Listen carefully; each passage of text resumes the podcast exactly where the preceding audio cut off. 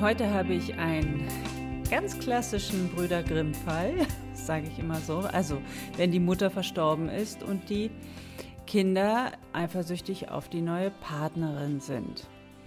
Ähm, und zwar hat Alena auf YouTube mir folgende Frage gestellt. Wie verhalte ich mich, wenn die Kinder zu mir als neue Partnerin sehr eifersüchtig sind? Sobald alle zusammen sind, bewachen sie den Papa förmlich vor mir. Die leibliche Mutter ist vor circa zwei Jahren gestorben und die Kinder sind zwölf und 17 Jahre alt. Sie sagt, keine gemeinsamen Treffen sehe ich als schmerzlose Lösung für alle. Aber wie baut man das Vertrauen auf, damit die Kinder keine Angst haben, ihren Papa an mich zu verlieren. Liebe Alena, vorab schon mal vielen Dank für deine Frage. Ähm, und was ich dir jetzt dazu sage, gilt eigentlich auch für alle Bonus- oder Stiefmütter, die ähm, ja, wo die Mutter noch lebt und nicht verstorben ist. Aber wenn die Mutter verstorben ist, gibt es hier natürlich ähm, ja, einen ganz speziellen Fall. Das ist ja der klassische Brüder Grimm-Fall, wie wir ihn aus den Märchen kennen. Die Mutter ist verstorben, du folgst als Stiefmutter.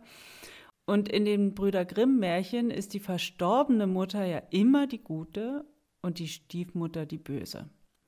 Und hier darfst du gut aufpassen, dass du eben nicht in die Falle tappst und allen unbedingt beweisen willst, dass du als Stiefmutter eine gute und auf gar keinen Fall eine böse bist, ja. Denn was machst du dann? Dann fängst du an, mit der Mutter zu konkurrieren.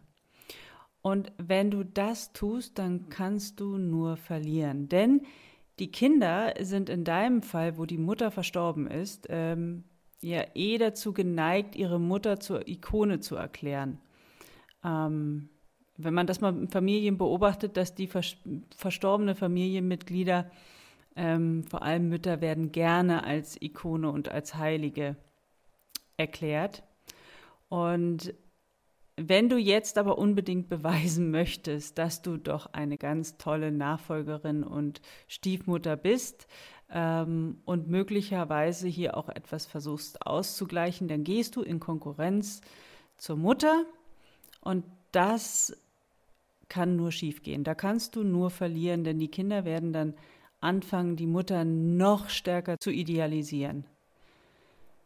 Und sobald du also eine Eifersucht gegenüber der verstorbenen Mutter spürst, kannst du sagen, sitzt du schon in dieser Falle drin.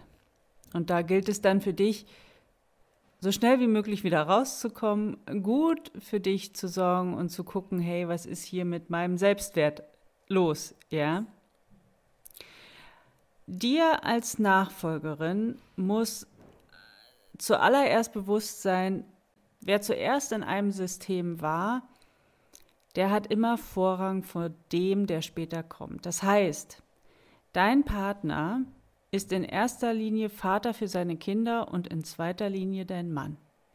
Also hier hat die Sorge für die Kinder und die Liebe zu den Kindern Vorrang vor der Liebe zu dir. Und das musst du anerkennen.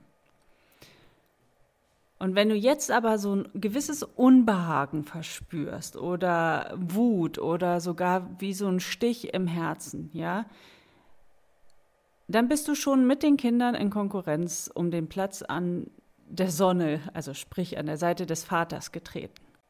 Denn wenn du innerlich den Wunsch verspürst, dass er dir den Vorrang gibt und dann folgen erst seine Kinder, dann hat das zum einen nicht nur schlimme Folgen für eure Beziehung, ja, sondern es würde auch zum anderen die Eifersucht der Kinder erklären. Denn Kinder spüren sowas ganz, ganz schnell. Ich sage immer, Kinder atmen Atmosphäre.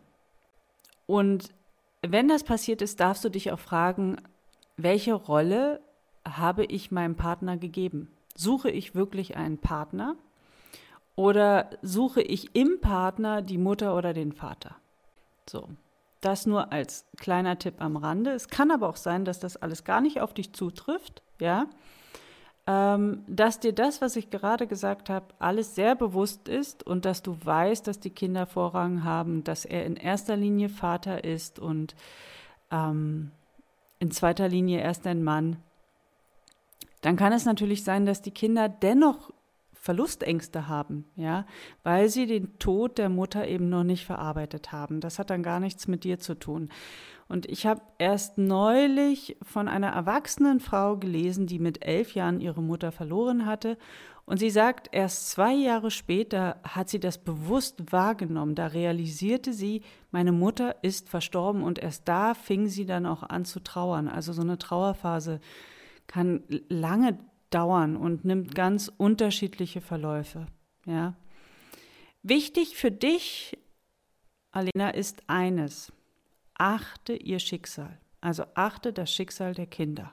Ohne sie dabei zu bedauern. Ja, denn auch in diese Falle tappen wir, gerade Frauen, ja sehr gerne. Ja. Überlege mal, wenn du die Kinder bedauerst, macht sie das dann stärker oder schwächer? Fühl da mal gut hinein wenn du die Kinder und ihr Schicksal bedauerst? Macht sie das stärker oder schwächer? Es macht sie schwächer.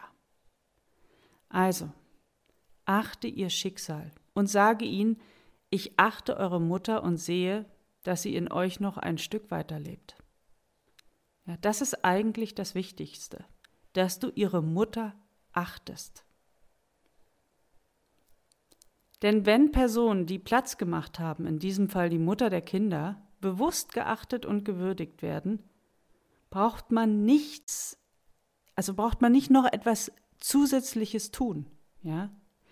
Und sobald man versucht ist, noch etwas zusätzlich zu tun, weil man den Verlust beispielsweise ausgleichen möchte oder etwas besonders wieder gut machen möchte, sie wieder glücklich machen möchte, keine Ahnung, dann macht das die Achtung der Mutter zunichte.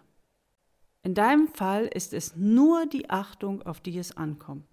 Alles andere ist überflüssig. Und das Vertrauen, das verspreche ich dir, das wächst dann von ganz alleine.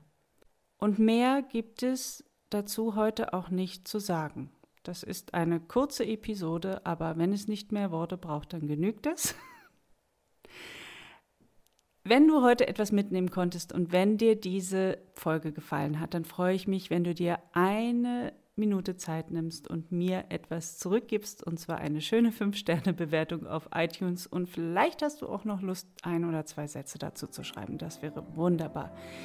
Ich danke dir von Herzen, Alena, für den Mut, diese Frage zu stellen. Und ich wünsche euch alles Gute da draußen. Macht's gut. Bis zum nächsten Mal. Tschüss.